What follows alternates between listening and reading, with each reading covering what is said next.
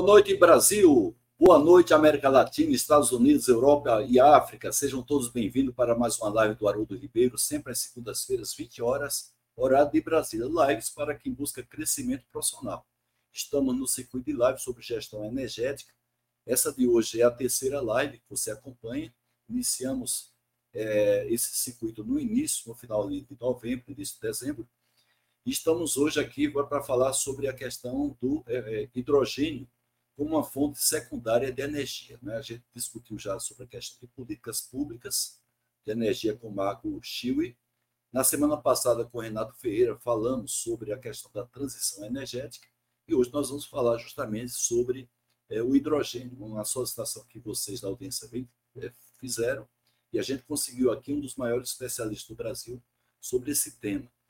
Como sempre, a nossa live ela tem o apoio da Academia Brasileira da Qualidade, o apoio também da Fundação Nacional da Qualidade, Qualimark Editora, a maior editora de livros sobre negócios da América Latina, Fest Quali, que sempre realiza os principais eventos sobre qualidade e inovação no Brasil e no exterior, e também no canal manutenção.net, do querido Paulo Walter, que divulga os principais indicadores sobre gestão de ativos e manutenção. Como sempre, a gente tem uma maneira aqui de recompensar um pouco a, a vocês da nossa querida audiência, que a gente sempre agradece, com sorteio de um livro, o livro Você em Ação, best-seller da Quatimac Editora, sido gentilmente pelo Mahomet, nosso querido Mahomet, também membro da Academia Brasileira da Qualidade, e também o curso à distância Auditores 5S, dentre os 30 cursos que nós oferecemos ao mercado, 5S e TPM, inclusive na língua espanhola, com direito a certificado. Então, no final, nós vamos sortear com vocês. É importante que vocês é, compareçam aí no nosso chat, fazendo algum comentário, perguntas para o nosso convidado e até mesmo cumprimentando, cumprimentando os demais colegas aqui da nossa audiência. É também uma maneira de fazer um chamado network. Então, no final, por volta de 21 horas, nós vamos fazer o sorteio desses dois produtos. É uma maneira, evidentemente, singela de recompensar a sua participação aqui na nossa audiência. Bem, conforme eu falei, temos hoje a participação do Rafael Steffens e vamos chamar o Rafael aqui para cumprimentar a vocês. Opa, boa noite, pessoal. Boa noite, doutor Haroldo. Agradeço o convite aí. É uma honra estar com vocês aí, falando sobre hidrogênio, que é um tema que eu gosto tanto aí. É, então, vamos fazer uma grande live hoje. É, e é isso aí, já passo a palavra para você. E aproveita a fala já também, é, pedir para quem está nos assistindo aí, é, vai lá no YouTube, no botão do like, deixa o like no vídeo, isso é bem importante para o vídeo chegar a mais pessoas. Pega o link da live, já manda para aquele amigo que queria saber mais sobre hidrogênio e, e, vamos compartilhar, fazer uma grande live aí. Eu vou estar à disposição de vocês aí também para esclarecer todos. É, então, para nós começar, deixa o like no vídeo, compartilha e vamos lá, doutor Aru.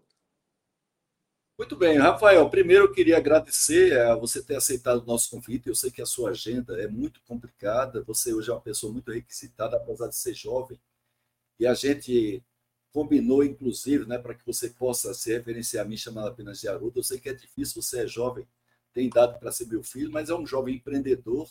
Seguramente você já é um cara de sucesso, mas vai ter muito sucesso pela frente, porque você está justamente explorando um tema que seguramente é um tema promissor, é um tema relativamente novo, como uma fonte secundária de energia. A gente sabe muito bem é, o valor que o hidrogênio tem, inclusive, é o elemento mais abundante que existe no universo inteiro está em, presente em todo o espaço.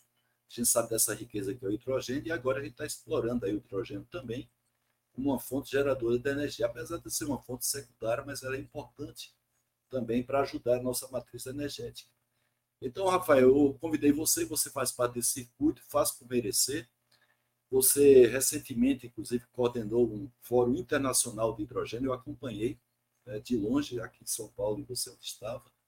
Então, você está de parabéns pelo empreendedor que você é e por você tá, ter se especializado nesse tema e estar tá disseminando esse tema Brasil afora e até mesmo em alguns países do exterior. Então, Rafael, eu queria agradecer mais uma vez e eu queria perguntar justamente isso, Rafael. A gente sabe da, do valor do hidrogênio, a importância que ele tem para tudo, inclusive para a nossa vida. E eu queria saber de você, além da, do hidrogênio ser explorado aí como é, fertilizante, a gente sabe essa aplicação.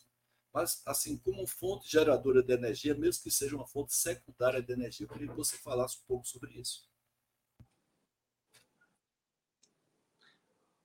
Claro. É, então, é, como o doutor Haroldo muito bem comentou, olha eu chamando ele de doutor de novo.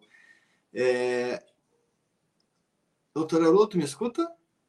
Escuto bem, pode, pode continuar. É que está travando um pouco aqui a nossa transmissão, mas pode, pode continuar, Rafael.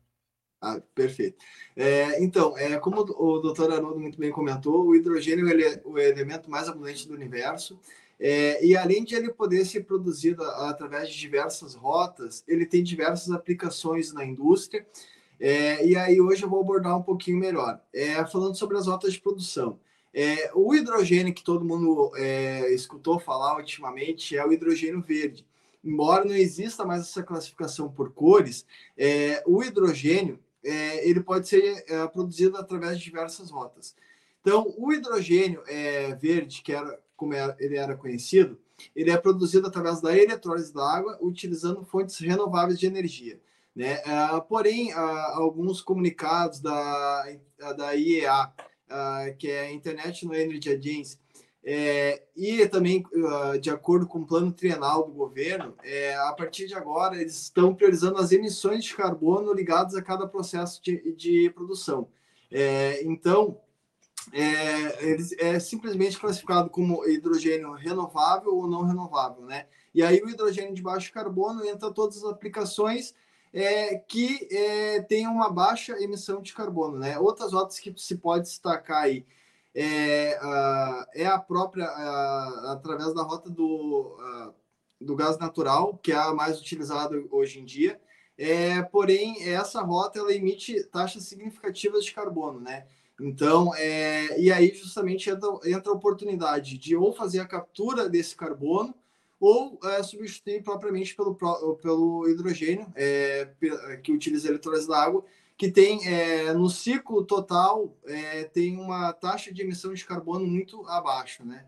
Então, essas são algumas das rotas, e aí depois vou abordar um pouquinho também sobre as aplicações aí do hidrogênio.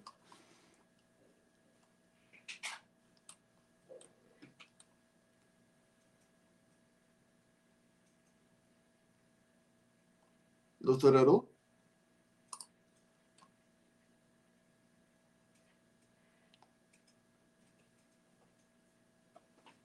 Você me escuta, doutor Aron? Acho que nós estamos com um delay.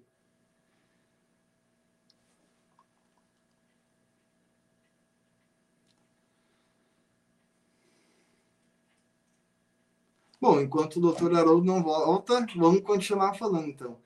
É, falando sobre as principais aplicações é, do hidrogênio. Hoje, é, o hidrogênio, ele, é, a principal aplicação é nas refinarias de petróleo, né, que ele é utilizado em alguns processos é, para craquear e para aumentar a qualidade do petróleo.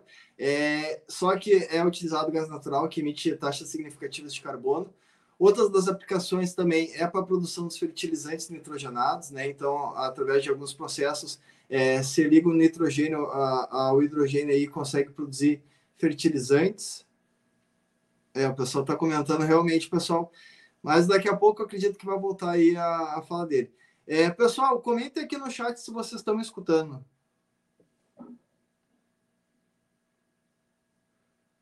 Só comente aqui no chat se vocês estão me escutando.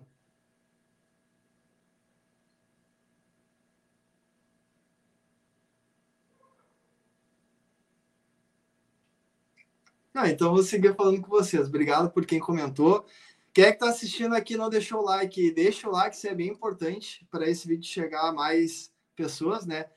E aí, falando das aplicações que nós estávamos comentando, então, é nas refinarias, é para produção de fertilizantes, e um detalhe bem legal é, da produção de fertilizantes é que hoje é, o Brasil importa a maior parte do, do fertilizante utilizado, né? Isso é, gera grandes desafios, né? Como a guerra da Rússia da Ucrânia, agora que a gente viu, é, aumentou muito o preço é, dessa importação, né? Então, é uma grande oportunidade para a gente utilizar o hidrogênio verde para é, aumentar, então, é, a produção é, brasileira de fertilizantes, né? Aumentando até a nossa própria segurança alimentar. É, o pessoal está comentando. O doutor Haroldo vai voltar daqui a pouco, mas eu vou seguir falando aqui.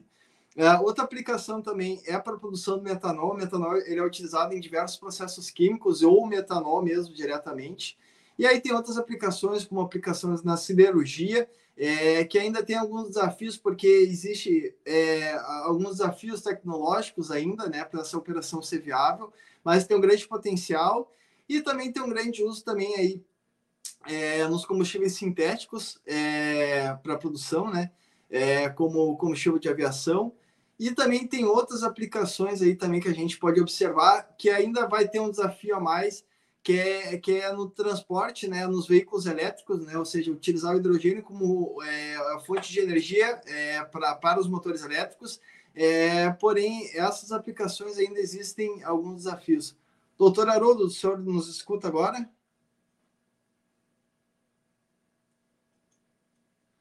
Olha aí, pessoal, me falem onde, onde é que vocês estão falando. Comentem aqui de qual estado vocês estão falando.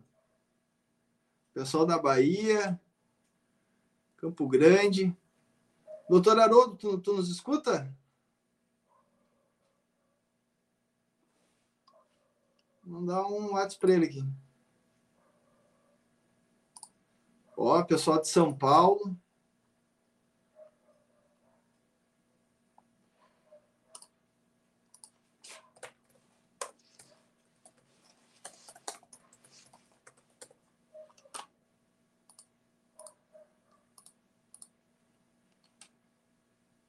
Olha aí, Bahia, Fortaleza, Salvador, Salvador, Terra Boa. Fortaleza, Brasília. Ó, pessoal de Santa Catarina, mora em Santa Catarina aí, hein? Ah, ah o doutor Haroldo, ele nos escuta, mas ele não consegue falar. É os desafios da tecnologia, né? Mas vamos seguir enquanto ele tenta resolver aí, ó. Pessoal de Brasília, Curitiba, Pessoal, queria agradecer imensamente aí a todos vocês que estão participando conosco aí, é uma honra. É, o doutor Haroldo aí, é, eu acredito que ele está tendo algum problema. Doutor Haroldo, tenta falar alguma coisa para ver se nós vamos escutar.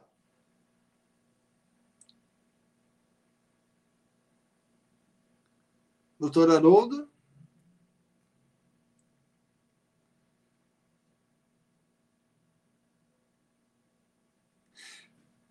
Claro. Então, o doutor Haroldo pediu para mim comentar um pouco mais sobre a HBR, é, que é o marketplace que eu acabei de lançar.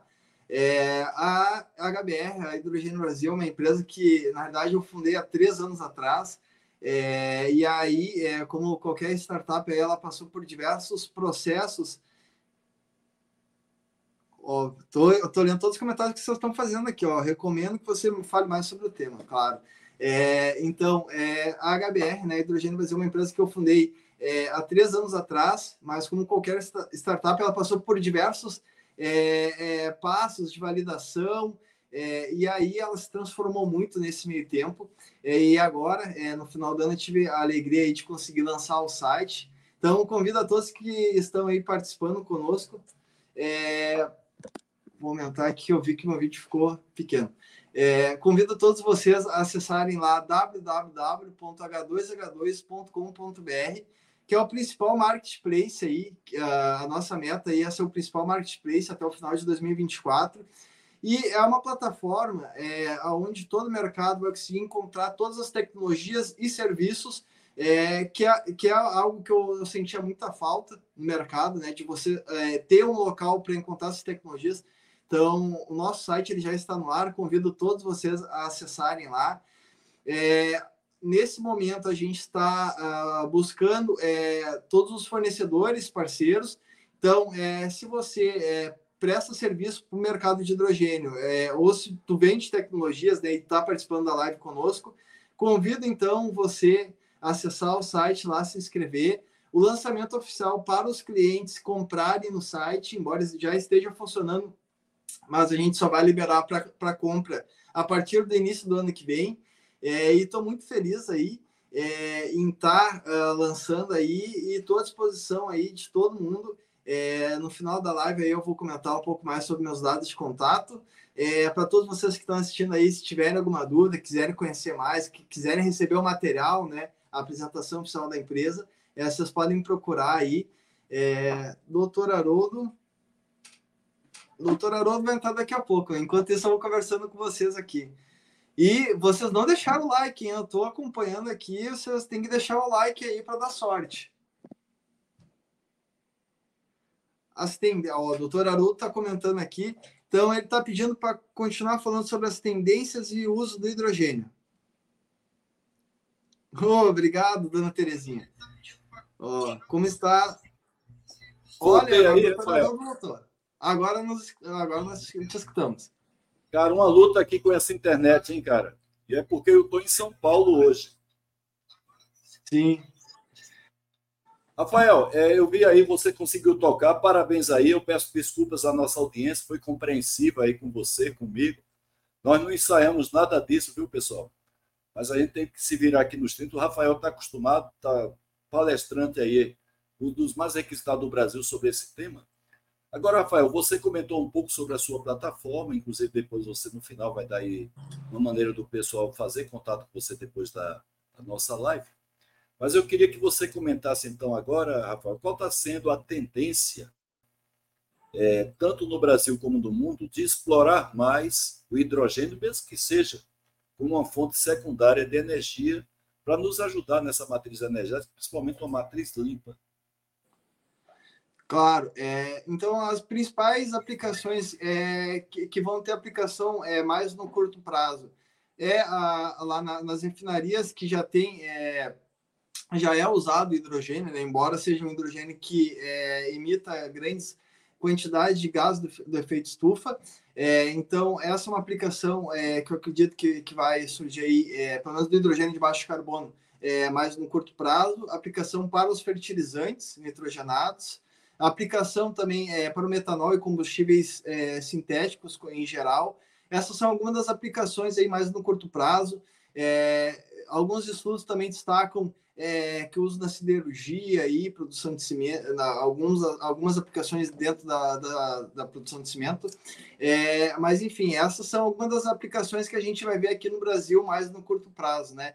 Mas, claro que é, o hidrogênio, em geral, é, cada região vai ser destacada. Então, é, algumas regiões é, vai, vai ter é, maior potencial na siderurgia, como é o caso lá de Minas Gerais, algumas, é, alguns estados vai ter o maior potencial para exportar esse hidrogênio, como é o caso lá do Ceará, é, que vai ter aí uma grande aplicação é, para exportar hidrogênio e amônia. Né? Tem algumas uh, regiões que vai ter mais uso da amônia. Então, é, ele é uma questão muito regional e vai variar de estado para estado o seu potencial e as tendências, né? Muito bem. Agora, Rafael, você coordenou esse fórum internacional recentemente com alguma participação de outros, você inclusive proferiu palestra. O que é que foi comentado assim em termos de abordagem por outros convidados é, em relação ao que está acontecendo na exploração do hidrogênio, tanto aqui no Brasil como também em outros países? Claro, é, bom, é, o evento foi um verdadeiro sucesso, foi lá em Minas Gerais, um evento organizado pelo grupo FRG Mídias Eventos, né, eu tive a oportunidade de coordenar o evento, é, e aí, o principal comentário que, que eu escutei é que no curto prazo vai ter uma uh, quantia significativa de investimento, então todos que estão uh, participando da live aí, é, aproveitem essa oportunidade. É, muito se comenta é, que vai ter é, um crescimento do mercado muito parecido com o crescimento que teve no mercado solar. Então a gente está naquele momento ali antes da, da decolagem do gráfico, né? Então, é uma grande oportunidade para quem está escutando a live estudar mais sobre hidrogênio, participar dos eventos, participar dos grupos, né? Uh, porque vai ter no curto prazo um, um, um, investimento muito grande, e aí, junto com isso, é, vem um, uma grande quantidade de emprego sendo gerado, oportunidade para empresas também prestarem serviços, venderem tecnologias. Então, vai surgir muitas oportunidades aí no mercado. Né? Então, o que mais se comenta é justamente isso é, que vai ter um volume muito grande de, de investimentos e agora, felizmente, aí o governo está atento a essas oportunidades, está tá se estruturando aí. É, recentemente lançou nosso plano trienal, o que já dá uma certa segurança jurídica, embora ainda tenha mais alguns passos né, para dar segurança jurídica para os investidores, Mas é, é isso, é, é, que vai ter muito investimento e muitas oportunidades no mercado. Inclusive, é, o Bernardo Lins, nosso colega da Academia Brasileira de Qualidade, né, ele diz assim, Rafael, quais são as modalidades de contratos e títulos que você, ou que você negocia aí, o que você vê que está é, é, tendo negociações no mercado, que tipo de modalidades e títulos são esses relacionados ao hidrogênio? Você tem conhecimento aí, Rafael? É, se o doutor Ricardo puder comentar de quais títulos ele está comentando, é, aonde está sendo negociado, não consigo entender bem a pergunta. É porque ele está perguntando se já existem contratos ou títulos relacionados à negociação de hidrogênio no mercado, ou no mercado de, de ações, ou entre empresas como acontece às vezes com relação à questão de energia solar, energia é, eólica, não é? Uhum. Com relação ao hidrogênio como fonte de energia, como é que normalmente é feita a negociação, a venda ou a compra disso aí? Claro, é, no momento, é, os principais contratos que, que estão surgindo aí é, são contratos de, de interesse, né, o MUs, é, aonde é, eles estão é, vendendo esse hidrogênio aí para a Europa, em especial para a Alemanha. Né? A maior parte é, dos, dos, grandes projetos em larga escala são para aplicação da exportação é, e algumas empresas, aí não, não, vou citar os nomes, mas uh, grandes empresas aí também já estão anunciando é, para o uso é, doméstico dentro do Brasil também. Mas a, a, os principais projetos hoje estão lá no Ceará, no Nordeste em geral, na Bahia também, é, para exportação, e aí algumas empresas também estão atentas à oportunidade do uso do hidrogênio dentro do Brasil, né? Mas isso muito é, foi acelerado pela guerra na Rússia da Ucrânia, que aumentou muito o preço do, do gás natural, que é uma das principais fontes de energia da Europa.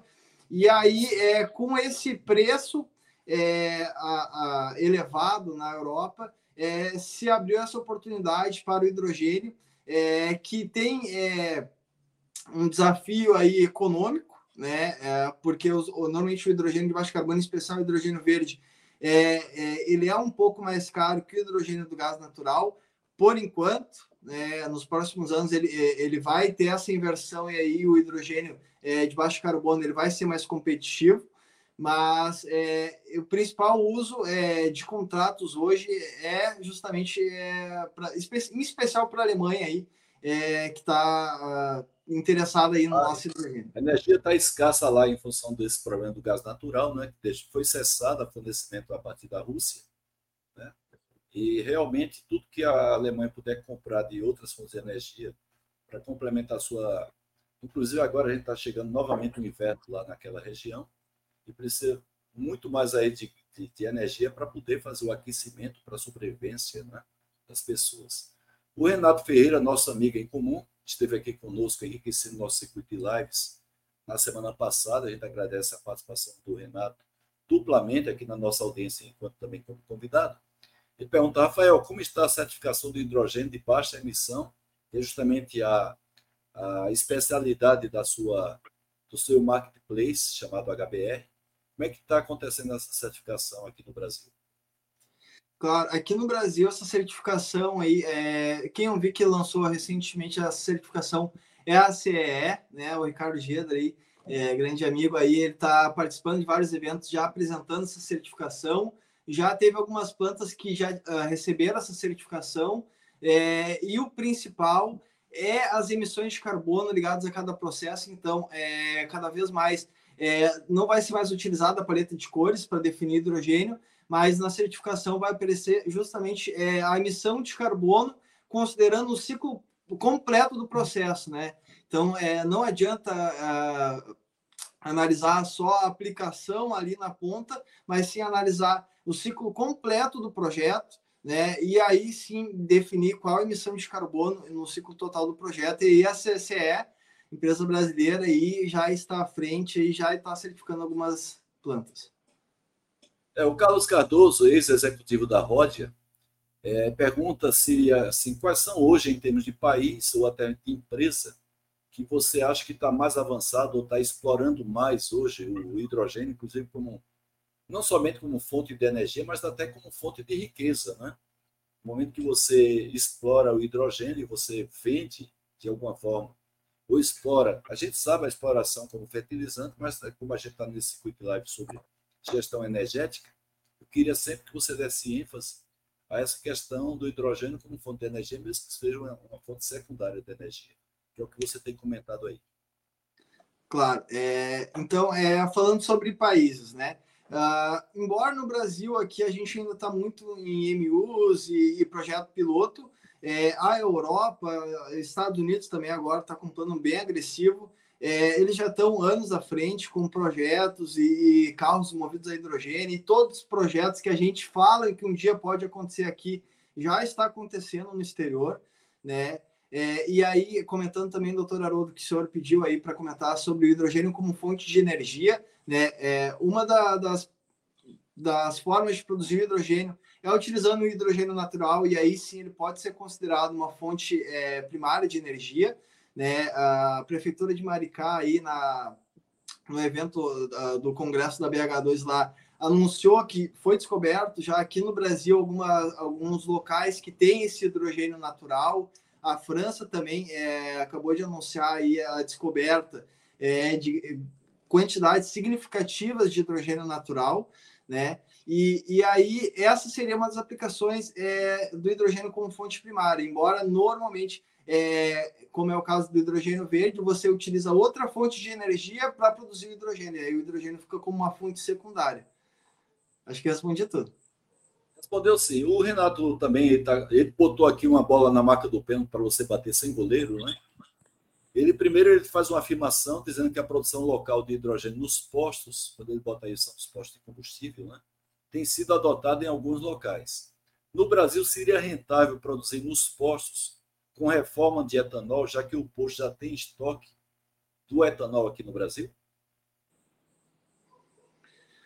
Claro, essa é uma questão que está sendo muito discutida pelos especialistas, é uma, é, é uma questão que, que divide opiniões, né? Porque você já tem um combustível e aí você é, vai ter um gasto energético para produzir é, outro combustível é, e tem toda a questão da viabilidade também. É, é uma solução, é, porém é, tem, tem alguns desafios. Né? A tecnologia ela já existe, é, a própria USP agora, com o projeto junto com a Hytron lá, é, anunciou já que tá, tem um projeto piloto é, para produção é, de, de um posto que utiliza o etanol para produzir hidrogênio. É, porém, agora, se, se, é viável economicamente é, e, e e vai ser uma opção viável aí no, curto prazo, é, é, é, uma, é uma, outra, uma outra comparação. E aí a gente vai precisar de mais uma live só para falar disso, porque é um assunto bem complexo é, que está dividindo opiniões aí, né? Se utilizar o etanol para produzir o hidrogênio. Mas o etanol, com certeza, ele é. Ele, na estrutura dele é, é tem grande quantidade de carbono e já existe tecnologias que tornam isso viável, né? É, porém, ainda tem alguns desafios, né? Agora, Rafael, de qualquer maneira, o etanol ele vem de uma fonte renovável, normalmente, né? ele vem ali do, do milho, vem da cana-de-açúcar, principalmente aqui no Brasil. São as duas maiores fontes, são renováveis as duas. Gera, desculpe se eu, tô, se eu sou ignorando, mas gera bem menos CO2, ou até mesmo não gera CO2, como acontece com os combustíveis de origem fóssil. E eu não sei assim qual seria uma vantagem você já pegar algo que é, queira ou não, uma fonte de energia que é o etanol, e a partir daí gerar uma segunda fonte, que aí vai precisar também, para gerar a segunda fonte, precisa você injetar energia. Então, não sei assim qual seria a vantagem, qual seria a rentabilidade de você fazer isso. Qual seria a grande vantagem, tanto econômica como também ambiental? Tem alguma vantagem por trás disso, Rafael? Claro, é, o etanol é uma, uma questão bem interessante do etanol, é que além é, dele ter menos carbono na, na sua molécula, é, ele também é a própria planta, quando você vai lá plantar cana-de-açúcar, ou, ou, enfim, é, a fonte que você utilizar é, para produzir o etanol, a própria planta ela armazena o carbono na terra também. Então, é, é no balanço geral, é, tem, tem, tem grandes vantagens, sim. Eu acredito que o etanol ele é um importante aliado da transição energética, né? E porque, como o próprio nome diz, é uma transição energética, né? Então não é que amanhã a gente vai acordar e vai ter todos os projetos de hidrogênio funcionando no Brasil e aí amanhã vai ter é uma transição, né? A gente sabe que a gente vive é, numa economia muito dependente ainda do petróleo, né, para diversas aplicações.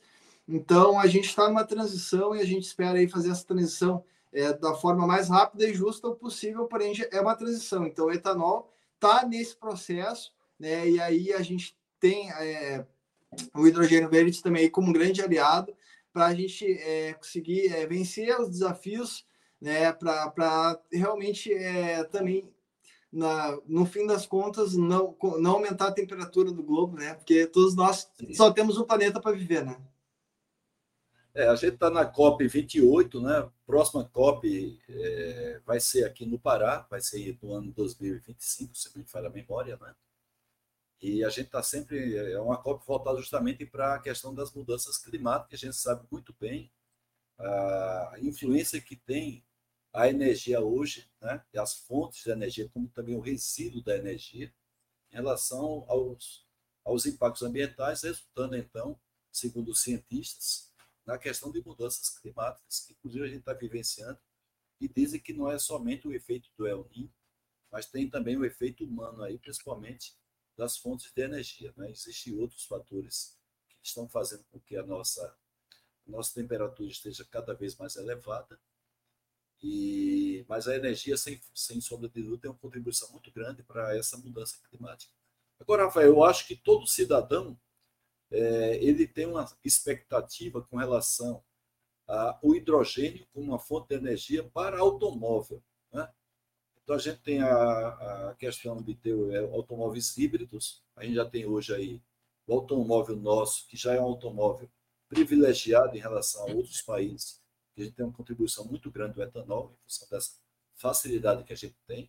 É pena que o projeto ProAlco, que foi tão é, importante para o Brasil, embora a gente sabe que por trás do ProAlco existem muitas deficiências, mas não deixa de ter sido um projeto bem sucedido, tanto é que hoje a gente tem essa, esse adicional muito grande do etanol no nosso combustível, do veículo, mas a expectativa nossa, Rafael, é realmente a gente aumentar a contribuição do hidrogênio como fonte de energia para a nossa locomoção a partir do automóvel. Até que ponto está avançando essa tecnologia no mundo? E, claro, aqui no Brasil, talvez seja ainda um pouco incipiente, pesquisa, ainda não está escalonado em termos comercial, mas existe essa tendência dessa exploração de automóveis a partir do hidrogênio? Claro, é, então, a aplicação é, nos automóveis do hidrogênio é, é uma das aplicações que ainda tem alguns desafios, embora a própria Hyundai já está circulando aí pelo Brasil todo, é, apresentando aí é, o Mirai, a própria Hyundai também tem o, o Nexia, assim como diversas outras é, marcas já anunciaram. A gente sabe que São Paulo e Rio de Janeiro já fez alguns testes com ônibus movidos a hidrogênio. E aí que eu posso comentar sobre veículos movidos a hidrogênio. É, utilizando é, o, hidrogênio pra, como fonte de energia para alimentar o motor elétrico, né? Essa aplicação, é, embora já exista é, nos Estados Unidos, na Europa, já existe postos e veículos movidos a hidrogênio, é, porém essas aplicações têm um, desa um desafio tecnológico ainda, né? É possível, mas ainda tem alguns desafios, especialmente da, da questão econômica também, né? Porque a gente vive num mundo capitalista, né? Uh, então, das aplicações do hidrogênio na mobilidade, é, os estudos apontam é, que a principal aplicação vai ser em veículos de grande porte, então, é, grandes caminhões que vão percorrer longas distâncias, ônibus, que já existem alguns no, no Brasil rodando, é, grandes aviões, grandes navios, mas essas aplicações ainda, uh, talvez é, a gente vai ver no curto prazo mais aplicações de projeto piloto para estudo, é, mais aplicações mesmo é, no nosso cotidiano aí talvez demore mais um pouco. Tá. Tem a participação do meu amigo querido Moisés Ramos, ele é responsável por todo o projeto Lean da Embraer, não somente aqui do Brasil, mas Portugal e Estados Unidos. A gente agradece a participação do Moisés aqui. E ele, ele faz uma pergunta, mas na sequência ele faz uma afirmação. Né? Como você vê essa tendência do uso do hidrogênio na aviação? E ele afirma que algumas empresas já têm aeronaves movidas a hidrogênio. É uma afirmação que o Moisés está fazendo.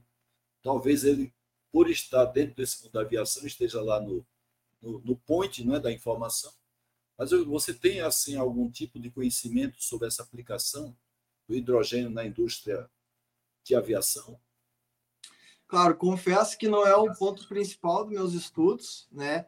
Mas eu sei aí que a gente, o governo lançou o combustível do futuro aí, e, e aí tem uma grande aplicação da ESAF, que é o combustível da aviação, tem um grande potencial, né? Uh, mas não, não poderia te falar agora é, é, quais os reais desafios e oportunidades, porque eu, não, não é o foco do meu estudo hoje, né? Eu sei que tem um grande potencial, Sim, perfeito. Perfeito. como o Moisés mesmo comentou, uh, grandes empresas aí é, já anunciaram projetos, né? Então, é, é aplicação possível, é, só que eu não, não, não tenho conhecimento técnico sobre essa aplicação ainda. Mas obrigado é, pela é, pergunta, viu, Moisés? Obrigado por estar participando. É, o, Moisés tem privilégio de trabalhar numa das empresas mais inovadoras do mundo, né, que a gente tem orgulho muito grande por ter nascido aqui no Brasil. A gente sabe muito bem que hoje a Embraer não é mais do Brasil, não é, não é mais uma estatal do Brasil, mas é, toda a origem da Embraer sempre foi o DNA da Embraer, gente se orgulha muito, talvez seja três ou quatro empresas que se orgulha muito do Brasil aqui, seria justamente a Embraer. Então ele está no point, né, já nessa área de aviação em relação a você que estuda isso aí de maneira mais genérica. Agora, Rafael, a gente sabe que o Brasil é um país que a gente enfrenta dificuldades para tudo, em todas as áreas, em todos os aspectos, em todos os estágios. Não tem vida fácil aqui no Brasil para nada. E como é que você vê, assim, é, em termos de políticas públicas, é, iniciativas de empresários, você é um empreendedor, como é que você vê, quais são as dificuldades que a gente vê, tem aqui no Brasil para a gente não somente avançar nas pesquisas da utilização do hidrogênio, mas também, quem sabe, escalonar isso daí numa escala mais comercial, né? tanto para empresas como também para gestores públicos, estatais. Qual, qual é a dificuldade que você vê aqui no Brasil para a gente, primeiro, avançar mais nas pesquisas, aplicação, e depois escalonar isso aí para várias áreas, vários setores? Claro. É, bom, é, sobre a questão governamental, né? É, o governo é, fez a, a sua, sua pesquisa pública e aí agora lançou o plano trienal do governo, né? O próprio senador Cid Gomes também está presidindo lá é, a comissão no Senado e aí tem diversas outras câmeras é, para apoiar, né? O nosso plano nacional do hidrogênio também lá que está dividido é, em, em, seis grupos temáticos, junto com diversos outros órgãos aí, uh, eles estão atentos, né? Mas aí uh, é um desabafo meu, é, como empreendedor aí, cara, eu gostaria muito que as tecnologias é, é, sustentáveis recebessem o mesmo investimento que as tecnologias da fonte petrolífera recebem. É, porque, cara, o plano na, trienal ele já aborda alguns incentivos, é, mas não, não são incentivos que, que realmente ajudem é, quem está começando, né? É, mas tem é, alguns incentivos já no plano trienal, se quem tiver a oportunidade de ler o plano, é, lá nas últimas páginas eles citam, citam todas as iniciativas, quem é o setor privilegiado, mas já existem alguns incentivos, mas eu acredito que, que pode ser muito mais, em especial comparando é, com, com os incentivos aí que estão anunciando para o gás natural, por exemplo, é, que, que, são tecnologias aí que emitem taxas significativas de carbono, embora menos ainda é, que do petróleo diretamente, mas ainda assim estamos é, caminhando para o caminho contrário, né? Certo. Agora, Rafael, você é um empreendedor, você sonha em, em, em, a gente cada vez mais explorar, porque a sua especialidade é essa. É, quais são assim as pessoas jurídicas, instituições, é, universidades, escolas que você busca articular aqui no Brasil para que tenha cada vez mais é, esse assunto esteja à tona, esteja sendo discutido, para que vocês façam, inclusive, projetos que haja uma certa articulação, integração entre essas instituições, vocês que são empreendedores, para que a gente tenha cada vez mais esse assunto sendo explorado e cada vez mais tendo assim potencial de comercialização, porque isso aí tem que se converter não somente em benefício para o meio ambiente, mas também no, é, lucro né, para as instituições. Quais são hoje assim a, as interfaces que você vem fazendo aí para que tenha aqui no Brasil um movimento em prol do uso do hidrogênio, principalmente como fonte secundária de energia? Claro, é, essa integração que você está comentando ela é muito importante. Né? Eu acredito que as três grandes instituições é, são as empresas privadas, é, é, o governo e as universidades, como tu bem comentou, e ter essa integração, então, é do governo incentivando e dando segurança jurídica, tendo a universidade para fazer o desenvolvimento tecnológico junto com outras empresas de pesquisas que estão ligadas à universidade, né? E aí ter as empresas públicas, as empresas privadas, perdão, é, investindo, alocando os recursos também aqui no Brasil, né, que aí precisa de uma sinergia dessas três grandes entidades, aí a gente vai começar a ter grandes projetos, né, junto também com todas as associações que nós temos hoje, é, que são importantes aí para defender o setor, é, e, e, cada vez mais, é, considerando todos os desafios ainda que existem dentro do setor, é, a gente precisa se unir, isso é uma coisa que, que eu defendo muito, é, embora todos tenham, exista uma corrida é, comercial por trás. É, Para existir essa corrida aqui no Brasil, a gente precisa primeiro se unir, criar o um mercado para depois querer competir. Porque se nós queremos começar, começar a competir agora, a gente não vai ter mercado para competir aqui. Agora, Rafael, a gente sabe, evidentemente, que é uma tecnologia que ainda está incipiente comparado com outras tecnologias, né? energia solar, energia eólica, que está mais avançada. A gente se fala nas tradicionais fontes de energia, energia térmica, hidráulica, é, a própria energia nuclear. Ontem, inclusive, fiz contato com o ex-presidente da Eletronuclear, o. É, eu sempre, é Leonan, né? eu sempre esqueço o nome dele, porque Leonan é Manuel ao contrário, né?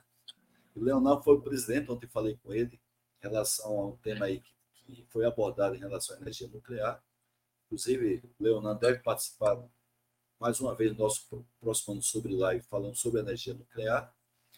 E eu queria saber de você, então, quais são assim as desvantagens que a gente enxerga ainda, fora, evidentemente, essa limitação que a gente tem na pesquisa dos hidrogênios, mas qual seria hoje um ponto desvantajoso para o uso do hidrogênio? A questão da segurança, a questão ainda de ser uma energia muito cara, como é que você vê a desvantagem do hoje do uso do hidrogênio? Claro, você já respondeu já, mas é, complementando então, né? É, a questão econômica é um desafio ainda, né? Porque o, o hidrogênio a partir aí do carvão ou do, do gás natural, ele é mais competitivo economicamente. Então, é, ter essa competitividade do hidrogênio de baixo carbono é, é importante porque é, o cliente final ele ele quer não, não é que ele seja mal, mas, cara, ele quer se descarbonizar desde que não gaste mais, né? Então é um desafio Sim. econômico, né? E tem a questão é, é, de segurança também, porque o hidrogênio ele é um elemento altamente inflamável, né? Então é, é, é toda uma estruturação para existir uma segurança na planta, mas existe sim é, diversos desafios ainda. É, em algumas rotas, é, tanto de produção de aplicação também, existem desafios tecnológicos, embora a, a, a, maior parte das tecnologias, por exemplo, do hidrogênio verde, da eletrólise, é, ela já está dominada há anos, né? uma tecnologia bem antiga, embora é, tenha dado esse boom no mercado agora, ela é uma tecnologia bem antiga, é, então a maior parte das tecnologias elas já, já são é, viáveis tecnicamente, é, mas para ter aplicações é, ainda existem alguns desafios. Agora, tem sido crescente a utilização, Rafael, ou, ou, depois que a gente imaginou a utilização do hidrogênio como uma fonte secundária de energia, está meio estagnado a evolução, ou seja, em termos de aplicação, não em termos de pesquisa. A gente, a gente tinha, inclusive, eu confessei aqui na, na live do Renato Ferreira que eu tinha um, um sonho quando eu entrei na Universidade Federal da Paraíba para fazer engenharia mecânica, é porque lá tinha um laboratório muito avançado na década de 70 sobre energia solar, e eu já via naquela época como sendo uma fonte fantástica de energia, principalmente porque a gente tem a fonte que é infinita, que é o Sol. Né? Imagina, a gente vai seguramente a vai destruir a Terra antes que o Sol ele acabe né, como fonte de energia. E eu já previa isso daí quando eu era estudante ali, a tendência da energia solar. Aí tem energia eólica, que o Renato falou muito bem que a energia eólica que depende muito de muito vento, e o interior do Brasil ele não tem essa, essa quantidade de vento suficiente para, para tornar energia eólica viável economicamente. Agora, você tem visto assim que está crescente o nível de produção de, da utilização da, do hidrogênio como fonte de energia, ou está meio estagnado ou andando de uma maneira mais lenta comparado com essas outras fontes, como a eólica e a solar? Claro, é, falando aqui do Brasil, é, a maior parte dos projetos que estão funcionando hoje são projetos pilotos, né? São projetos de pesquisa, desenvolvimento, projeto piloto em pequena escala. Existem é, diversos projetos, muitos projetos é, que estão com memorando de entendimento, memorando de intenção de fazer, mas uh, não, não, não, há de fato ainda investimento é, sendo realizado, né? Todos ainda estão se estruturando, é, o que eu escutava muitas empresas reclamarem que não existia é, o plano oficial do governo, agora eles lançaram o plano treinal, que já dá alguma segurança a mais, mas ainda assim é, é, é necessária ainda a parte da regulação para dar a segurança jurídica para o investidor aportar, porque são projetos milionários, né, bilionários muitas vezes. Então é, é, é complicado quando você começa um projeto e muda as regras no meio do jogo, né, considerando o porte dos projetos. Então, a maior parte dos projetos de aplicação é, hoje, então, são é, é, intenções de fazer o projeto. Né? E aí, agora, é, vindo a, a parte da, da, da, regulação, aí sim, eu acredito que a gente vai, vai começar a ver esses projetos realmente iniciando a sua construção, é, iniciando aí a aplicação de hidrogênio. Né?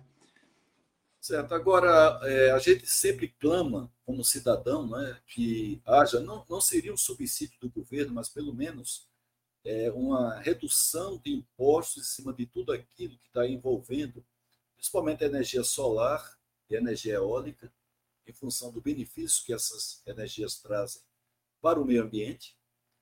É, existe algum tipo de, de busca para o governo para que tudo que está envolvido com aquilo que se produz de hidrogênio tenha também uma redução de impostos, uma carga de impostos, para tornar também mais é, mais barata a geração de energia a partir do hidrogênio? Rafael, você tem conhecimento disso? Bom, é, o que eu posso comentar é que o governo está atento, está se estruturando. Hoje é, é para lançar essa lei. É, hoje existe, é, se não me engano, já estamos em três projetos de lei de três autorias diferentes, é, rodando em votação.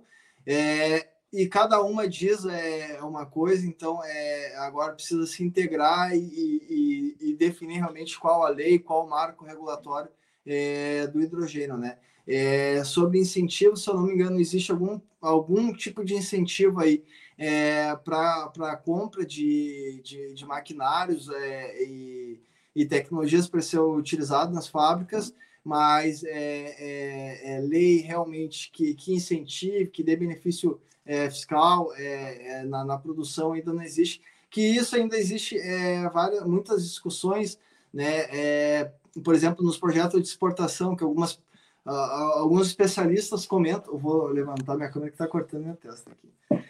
Alguns especialistas eles comentam que, pô, nós vamos produzir aqui, os caras vão levar a riqueza, é, pro, nossa riqueza, nossa energia para o exterior, né? E, e, nós não vamos ser o beneficiado, a população local não vai ser beneficiada com os projetos.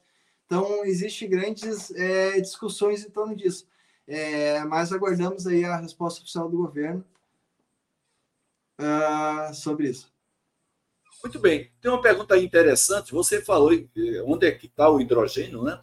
Mas aí tem uma pergunta aqui voltada para física ou para química que é assim, qual é o princípio que faz com que você consiga extrair o hidrogênio tanto para, no caso, para é, fertilizantes como para fonte de energia, a partir daquilo que tem na natureza, inclusive é o elemento mais abundante de todo o universo é o hidrogênio. Qual é o princípio que se usa normalmente para a gente ter esse hidrogênio isolado e a gente poder explorá-lo como fonte de energia ou como fertilizante? Claro, é, hoje em dia a principal fonte do hidrogênio ainda é o gás natural e o carvão, infelizmente, porque isso emite taxas significativas de, de gás de efeito estufa no seu processo. É, e aí é o que muito se comenta é a partir, é, é né, para a gente começar a produzir através do hidrogênio verde, que, que na, considerando o ciclo completo ele tem é, baixas emissões de carbono, né? Porque é, essa é uma questão que está sendo muito discutida, porque é, se for olhar o ciclo completo do processo, é, todas as rotas produzem é, é, gases do, do, efeito estufa. A questão é que do hidrogênio verde é, emite muito menos, tipo assim, é, só para ter uma noção, pra, se não me engano, é, para cada não vou comentar que agora não tenho certeza da fonte, mas, mas só para você ter uma noção, assim, é para cada quilo de hidrogênio é emitido 10 kg de CO2. Então, é, é quantidades significativas de gases de efeito estufa. Então, a principal rota hoje ainda é, é do gás natural, porém isso tem desafios é, ambientais ainda para ser. Claro que você ainda pode é, é, fazer a captura é, desse carbono, né? E aí depois estocar o carbono ou, ou fazer produtos de alto valor agregado, mas é, isso ainda tem desafios. Não é a realidade hoje. Eu tinha falado anteriormente, antes da pergunta do Renato Ferreira, sobre essa questão da a velocidade como a gente está aumentando a, o, hidrogênio como uma fonte de energia e também como fonte de receita de venda. E ele pergunta justamente isso: como é que está a nossa velocidade em relação a outros países, seja na, na exportação, como também no uso aqui no próprio Brasil, ou até mesmo comparando com outros países que também utilizam localmente, produzem e utilizam localmente o hidrogênio como fonte secundária de energia. Você falou muito bem aí da Alemanha, falou um pouco dos Estados Unidos, mas se a gente quisesse comparar com países muito assim próximos da gente em termos de tamanho, de crescimento econômico, então daquilo que a gente representa em termos de economia mundial, como é que nós estamos aí? É que é, o Brasil é, é, um caso bem à parte, é, porque a, a maior parte dos países hoje, embora todos falam da transição energética, é, é, o Brasil tem, tem um grande potencial, porque, segundo alguns estudos aí, é, a nossa matriz elétrica chegou a 92% renovável. É, e isso é, é, um grande diferencial a, em relação aos outros países. porém, nós foi anunciado agora alguns projetos para continuar utilizando é, fontes não renováveis para produção de energia, caminhando para trás. E outros países é, estão a passos largos é, para a transição, para a utilização de fontes renováveis. Então, é, a, comparando o Brasil com o restante do mundo, nós temos um grande diferencial e é justamente por isso é, que a Europa está muito interessada é, no Brasil, que é justamente porque a gente tem a nossa matriz elétrica extremamente renovável. É, porém, tem outros desafios, e aí cada região é, tem o seu diferencial. Né? Então, o Brasil tem algumas aplicações que têm um potencial maior, é, tem, tem, tem outras regiões que não vai ter um potencial tão grande. Então, cada região vai ter o seu potencial, é, e, e o Brasil ele realmente é quase que dá para falar como único, assim, porque a nossa matriz elétrica, assim, é, ela é invejável ao resto do mundo. É, isso aí talvez até deixa a gente um certo comodidade, né? Porque já que a gente não tem essa mesma busca de uma energia é, alternativa como tem hoje no caso da Alemanha, muito dependendo do gás natural da Rússia, e aí força a barra para que eles realmente busquem onde, onde tiver energia, principalmente energia limpa, eles buscar. O Brasil já tem uma matriz realmente é uma das melhores do mundo. Temos a evoluir, a gente falou isso aí na live do Marco Chile, temos que evoluir, mas de qualquer maneira deixa a gente uma certa comodidade em a gente não ter tanta pressa em buscar é, extrair do hidrogênio a nossa fonte de energia. É, ainda tem assim uma colocação feita aqui, a gente é que está com o nome aqui que eu não consigo ler, não sei se é um nome alemão, Werg Sério, é o nome da empresa, né? É, aí ele botou, ok, fazem com gás natural, que foi a pergunta que você, que foi a resposta que você deu quando ele perguntou o princípio da geração do, do hidrogênio, será eletrólise, será fotossíntese. Aí ele bota, no entanto, será que existiria algum modo de produzir hidrogênio em grande escala recorrendo a métodos mais eficientes que este, ou, ou, ou a maneira como você extrai hoje o hidrogênio do meio ambiente ou da natureza, ainda é um meio, meio assim, dentro de um certo quadrado, certo daquilo que a gente já conhece. Claro, é, utilizando a própria rota do gás natural, você poderia incluir a captura do carbono, né? E isso já, já iria tornar é, o hidrogênio de baixo carbono. É, basicamente é isso. É, esse, essa seria uma das aplicações, né? Então, onde já é utilizado hidrogênio do gás natural, você poderia incluir o processo de captura de carbono, ou definitivamente já substituir pelo hidrogênio verde, que é uma das principais aplicações aí que vai ser utilizada a, a longo prazo, né? A médio e longo prazo. Até no curto prazo também, mas é, tem essa questão ainda da viabilidade econômica que, que muito se discute, né? Quem é que vai pagar a conta, né? É, porque se, se tem um preço mais elevado, alguém vai ter que pagar mais por isso. E aí muito se discute. Ah, claro que, que junto com isso tem muita pesquisa por trás, é, é para justamente tornar o hidrogênio economicamente viável, tornar a tecnologia mais eficiente, barateando o custo da energia também, é, mas também tem grandes oportunidades junto com isso, né? É, porque junto com o hidrogênio tem, tem uma grande é, oportunidade para, ao invés, por exemplo, muito se comenta, né? Ao invés de você produzir hidrogênio aqui é, para exportar para a Europa, para uma empresa lá utilizar esse hidrogênio para produzir um, um, um, produto de valor agregado, é você atrair essas indústrias para o Brasil, e já existe alguns projetos nessa temática, se atrai essas indústrias, se industrializa o Brasil, e aí nós exportamos o um produto de valor agregado. E aí também essa é uma grande oportunidade que, que o Brasil está tendo, e as empresas também já estão. Só que o Brasil precisa estruturar, é, porque o meu grande amigo Ricardo Ferracin sempre comenta o seguinte: nós estamos numa corrida. Enquanto nós ainda estamos escolhendo o tênis para correr, os caras já largaram há muito tempo. Então a gente tem que aproveitar essa oportunidade, aproveitar os diferenciais que o Brasil tem para nós aproveitar essa oportunidade, porque se nós ficar olhando um para o outro, olhando quem é que vai ir primeiro, a gente vai acabar nem tendo mercado para concorrer. Rafael, então, olha, nos aproximamos aí de 21 horas. É, vamos fazer o seguinte: vamos abrir um parênteses para a gente fazer o nosso sorteio. Somente para lembrar a nossa audiência, deixa eu ver se não cai a minha. Se não dá pau aí na nossa conexão. Se der aí, você toca sozinho aí, como aconteceu. Vocês estão vendo aí o livro cedido gentilmente pelo Saido Mahomet, proprietário da Marca Editora, uma editora fantástica, tem mais de 30 anos de existência aqui no Brasil agora também presente na Europa, a partir de Portugal. Você em Ação, Espíritos para Vencer, que inclusive tem a participação aí, colaboração do Roberto Setúbal, todo mundo sabe do Banco Itaú, e também da Luísa Trajano, do Magazine Luiza, né, uma das executivas mais admiradas do Brasil. Então, nós vamos sortear esse livro da Quality Marca Editora e também um curso à distância Auditor de 5S. Então, deixa eu descompartilhar aqui. E deixa eu só botar aqui na nossa Eu vou compartilhar agora o aplicativo do StreamYard para fazer o sorteio. Então, vamos ver aqui. Compartilhar. Boa sorte a todos. Primeiros vão sortear o livro. Você em Ação da Quatro Marca Editora, a maior editora de livros sobre negócios da América Latina. Vai para o Lúcio Pacholoc. Então, Lúcio, você vai mandar o seu endereço completo para pdca.terra.com.br repetindo, pdca.terra.com.br. E agora o curso à distância com direito a certificado. Entre os 30 cursos que nós oferecemos ao mercado. Vai para João Vieira de Melo, lá do Senai de Altamira, interiorzão do Pará.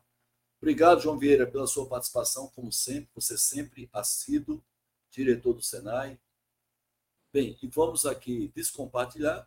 Vamos chamar aqui o Rafael de volta. Rafael, você me escuta, Rafael? Eu escuto bem.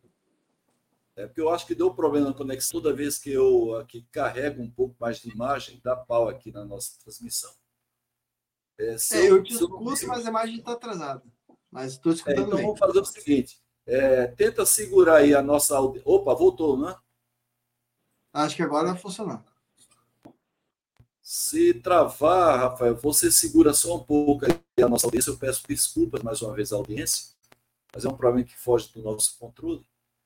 É, eu queria, Rafael, se você estiver me escutando bem, embora minha imagem esteja é, congelada, é, tente aí, por favor, fazer as suas considerações finais, até que eu resolva aqui o problema de conexão e a gente volte aqui para a gente concluir oficialmente a nossa live de hoje. Então, por favor, faça suas considerações finais, falando novamente, assim, pelo menos fazendo um resumo do que você falou hoje a respeito do hidrogênio. Fique à vontade, Rafael.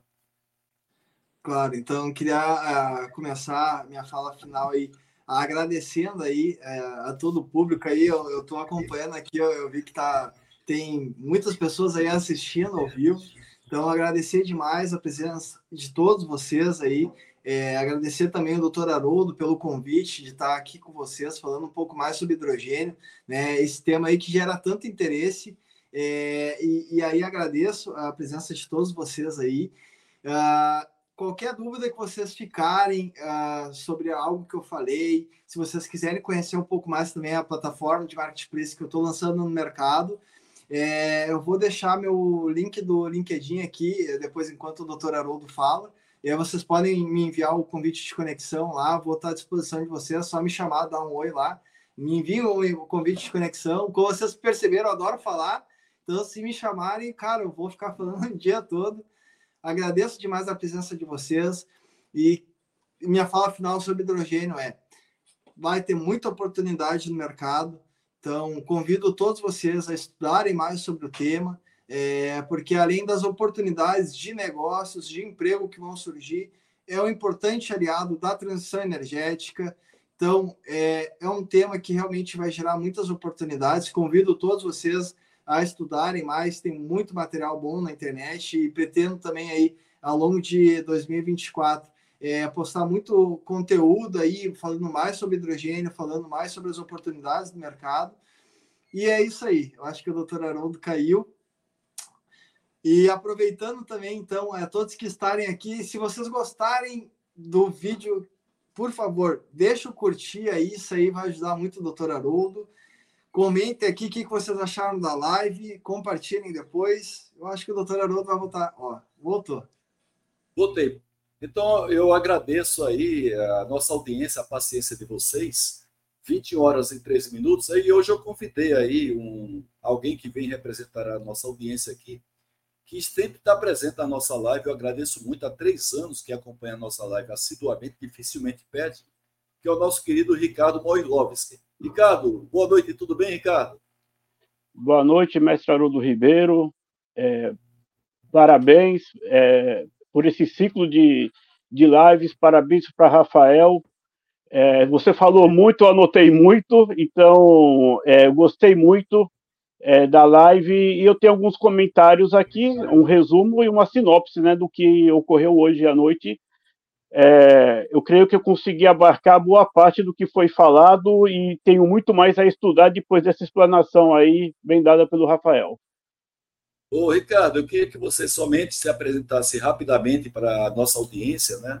Você sempre está presente aí, nos prestigia bastante, faz inclusive a divulgação da nossa live com seus seu grande círculo de, de relacionamento. Não sei se você está falando hoje aí da Bahia, de Santo Amaro da Purificação, mas eu queria que você rapidamente só se identificasse a empresa para daqui a pouco fazer um comentário aí do que você viu mais importante da live de hoje para o Rafael.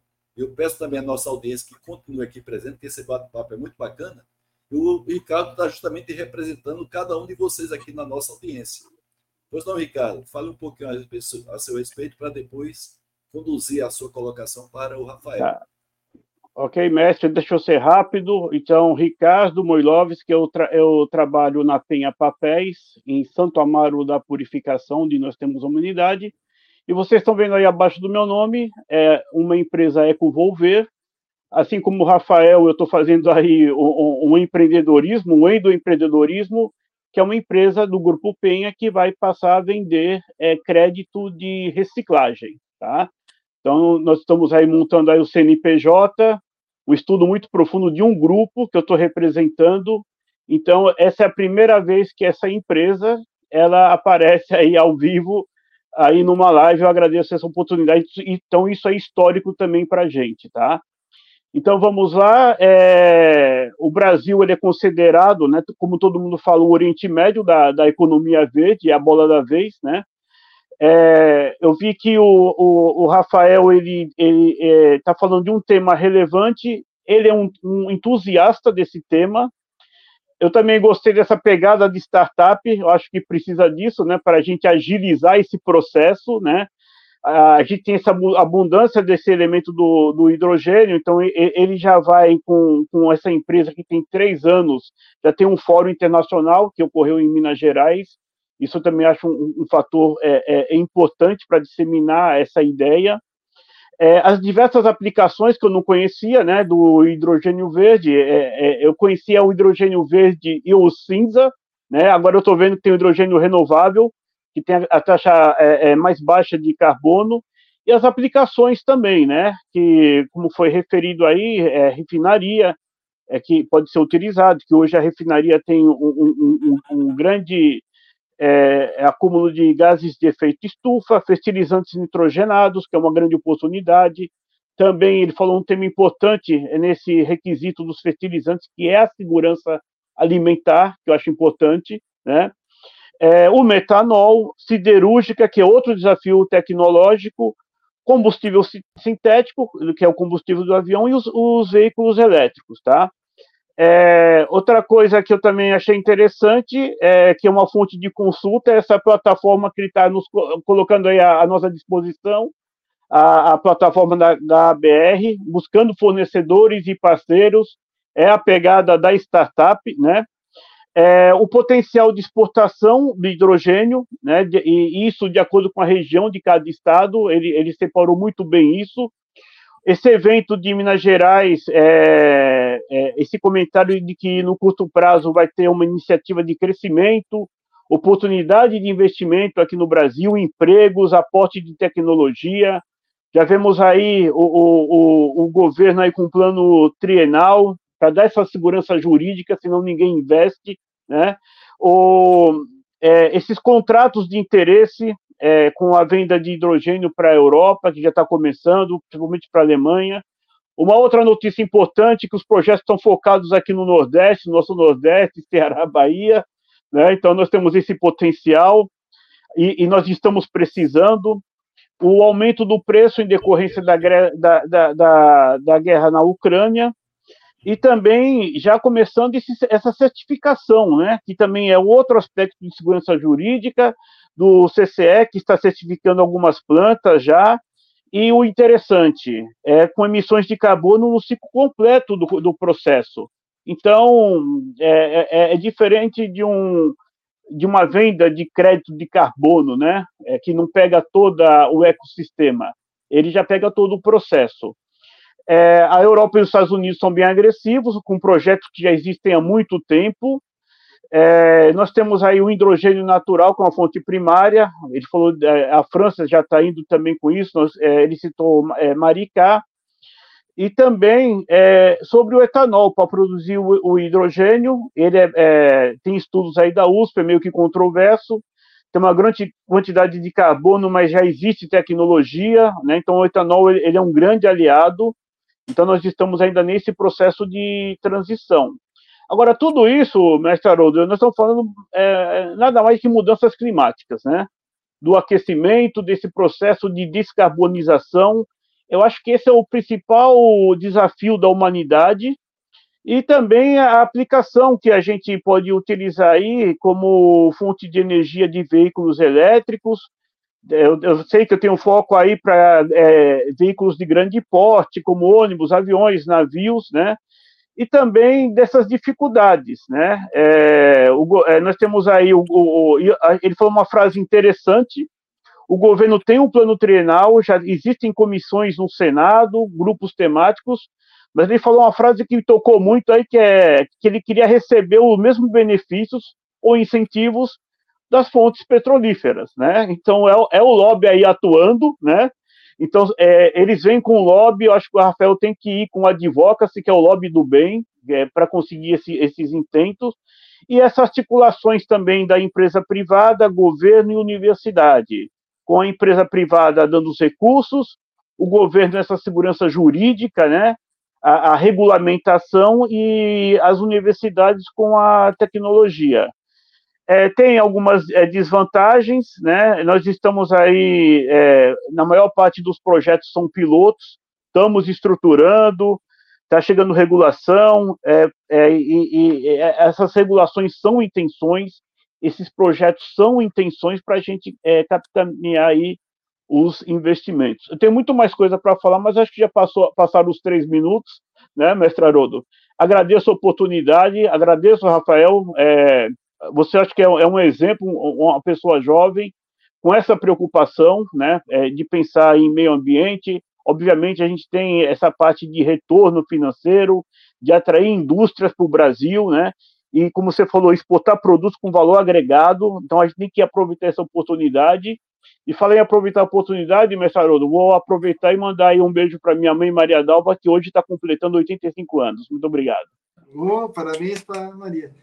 Obrigado pelo Ricardo. Ricardo. Ficou excelente. Não sei se faltou alguma coisa, né? Falou muito bem aí. Obrigado. Rafael, duas coisas que eu queria comentar do Ricardo. Né? Você acha que o Ricardo era um bom aluno quando era menor aí? Né? Era aquele aluno ali que colava no professor? Não, pelo jeito. E, ah, e Ricardo... você vai me deixar no jogo meio complicado. E o Ricardo, viu, Rafael? O Ricardo, é, eu acho pelo jeito aí, ele tá, tá concorrendo com o chat GPT aí, viu? Fácil, fácil. Rafael, eu queria, antes de passar a palavra, né, somente é, voltar a agradecer ao Ricardo, não somente, Ricardo, por você estar presente aqui, ter feito essa síntese fantástica, agregado mais informações àquilo que o Rafael, yeah. e até fortalecendo aquilo que o Rafael falou, mas também você é assíduo à nossa audiência, você é o símbolo, junto com outra colega nossa, a Dilma Xavier, lá de João Pessoa, minha terra, sempre vocês dois aqui presentes, fora aqueles que eventualmente vêm, mas não estão tão assíduos quanto você. O próprio Marromédio, que está aqui presente também, sempre assíduo à nossa audiência. Vários acadêmicos. Então, a gente agradece muito a vocês é, pela essa assiduidade. Então, eu agradeço a Ricardo Morinovski, e, Rafael, eu agradeço a você duplamente, primeiro por você ter aceitado o nosso convite, agradeço a você por essa contribuição que você vem dando ao nosso país, explorando essa questão do hidrogênio, que eu tenho certeza que é uma tendência positiva, tanto em termos de enriquecimento da nossa matriz energética, como também benefício para o próprio para a sustentabilidade do planeta, à medida que você tem uma emissão cada vez menor de carbono, né? e é a sua especialidade ADS. E eu queria, portanto, passar para fazer para você fazer as suas considerações, considerações finais e a gente se despedir da nossa audiência, uma vez que o Ricardo já fez aí o seu, já deu a sua despedida. Fique à vontade, Rafael. Claro, só queria agradecer, o Ricardo acho que conseguiu resumir bem toda essa uma hora de live. Queria agradecer demais, doutor Haroldo, parabenizar aí é, por esse ciclo de lives aí. É, eu sei que, que além de mim, é, o senhor trouxe diversos outros colegas abordando temas muito importantes, né, e distribuir esse conhecimento. Então, agradeço demais. E no mais é isso, agradecer aí também a quem participou. Tá bom por, por hoje, né? Eu acho que o pessoal quer, quer dormir daqui a pouco. Exatamente. Mestre Haroldo? Oi, Ricardo. Pode, Não, favor, só, Ricardo. só que eu, é, uma ideia aí, eu acho que é interessante é, a presença do Rafael mais vezes para ele vir aqui trazer as boas novas do avanço aí do projeto dele. Eu acho interessante isso, tá? Com Muito certeza. Bem. Me comprometo aqui até o final de dois... Desculpa, doutor. Não, tudo bem. Até final de quando, Rafael? Até final de 2024 a gente vai ser a principal plataforma de marketplace do mercado. Anota aí. E antes, e, antes de, e antes disso, ele vai receber um CVC com certeza. Com certeza. Muito bem. E, e você é um empreendedor fantástico, tenho certeza, Rafael, que a gente vai conseguir é, evoluir nesse sentido. Eu estou torcendo aí por você, por ser um empreendedor, uma pessoa estudiosa, vem contribuindo aí, disseminando informação através dos fóruns que você tem participado. Então, a gente, eu também aproveito a oportunidade para, para, para parabenizar todos os engenheiros que hoje é o dia do engenheiro, né?